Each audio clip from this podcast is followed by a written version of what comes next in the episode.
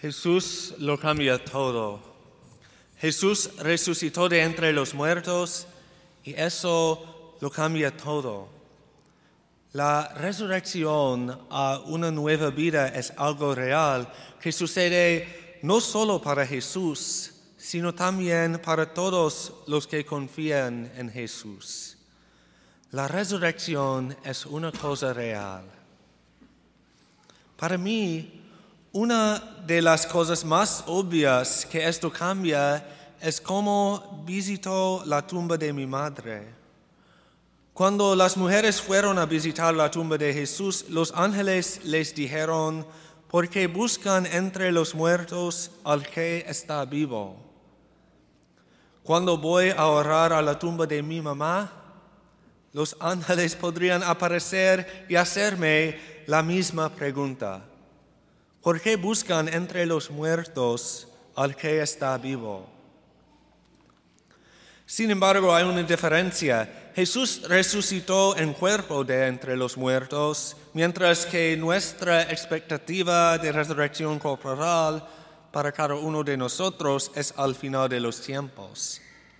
Todavía voy a la tumba de mi mamá a orar, donde yace su cuerpo es un lugar santo. Pero, ¿por qué habría de buscar entre los muertos al que vive? Una otra consecuencia me impactó durante el primer año después de la muerte de mi madre.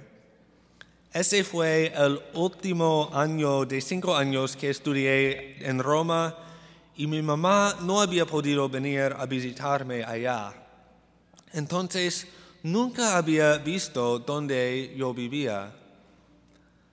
Me di cuenta de que después de su muerte estaba mucho más cerca de mí que antes. Ahora ella era libre de visitarme de una manera que antes no era posible. Y todo esto porque Jesús resucitó de entre los muertos. En nuestro salmo de hoy escuchamos, no moriré, continuaré viviendo.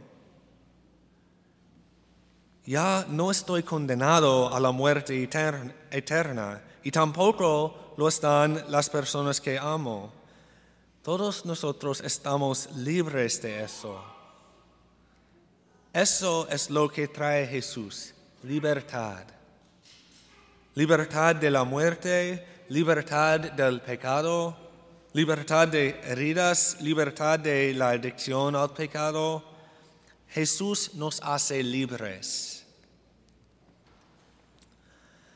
El Papa Benedicto en su libro Jesús de Nazaret hace la afirmación audaz de que el cristianismo es una religión de curación y que curación es casi sinónimo con redención.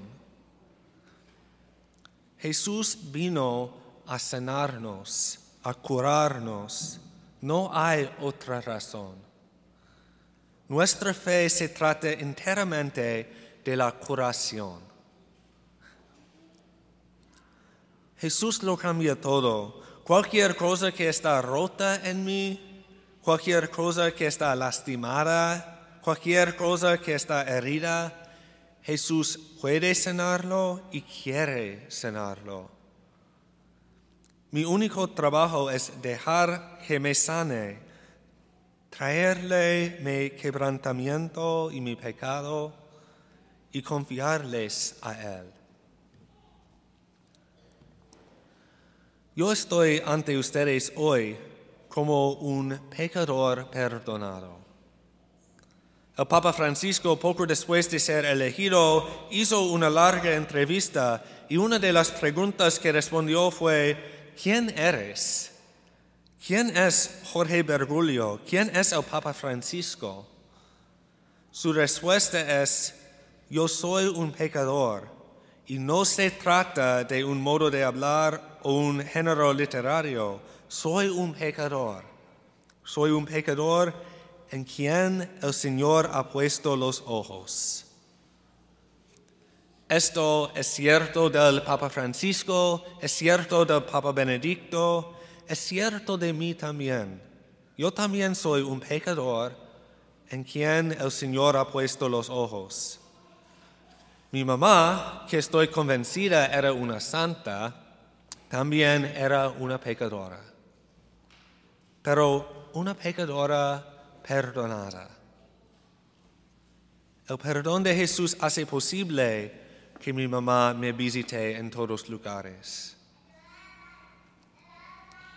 Sin Jesús, yo solo sería un pecador, condenado al quebrantamiento eterno, tanto por mi propio pecado como por la forma en que otros me han herido. Con Jesús soy un pecador perdonado y también puedo ser sanado de mis otras heridas. Jesús vino a sanar. Viene a sanar las heridas que otros nos infligen, las heridas que infligimos a los demás y las heridas que nos infligimos a nosotros mismos. No hay nada que Jesús no puede sanar. La resurrección lo cambia todo. Jesús lo cambió todo. Hoy animo a cada uno de nosotros a traer nuestro quebrantamiento a Jesús. Y no solo hoy, sino todos y cada uno de los días de nuestras vidas. Toda la misión de Jesús en nuestras vidas es sanarnos pero solo puede hacerlo cuando le llevamos nuestras heridas y confiamos en que Él tocará las partes de nuestras vidas donde más nos duele. Confía en Él y permite que Él te sane.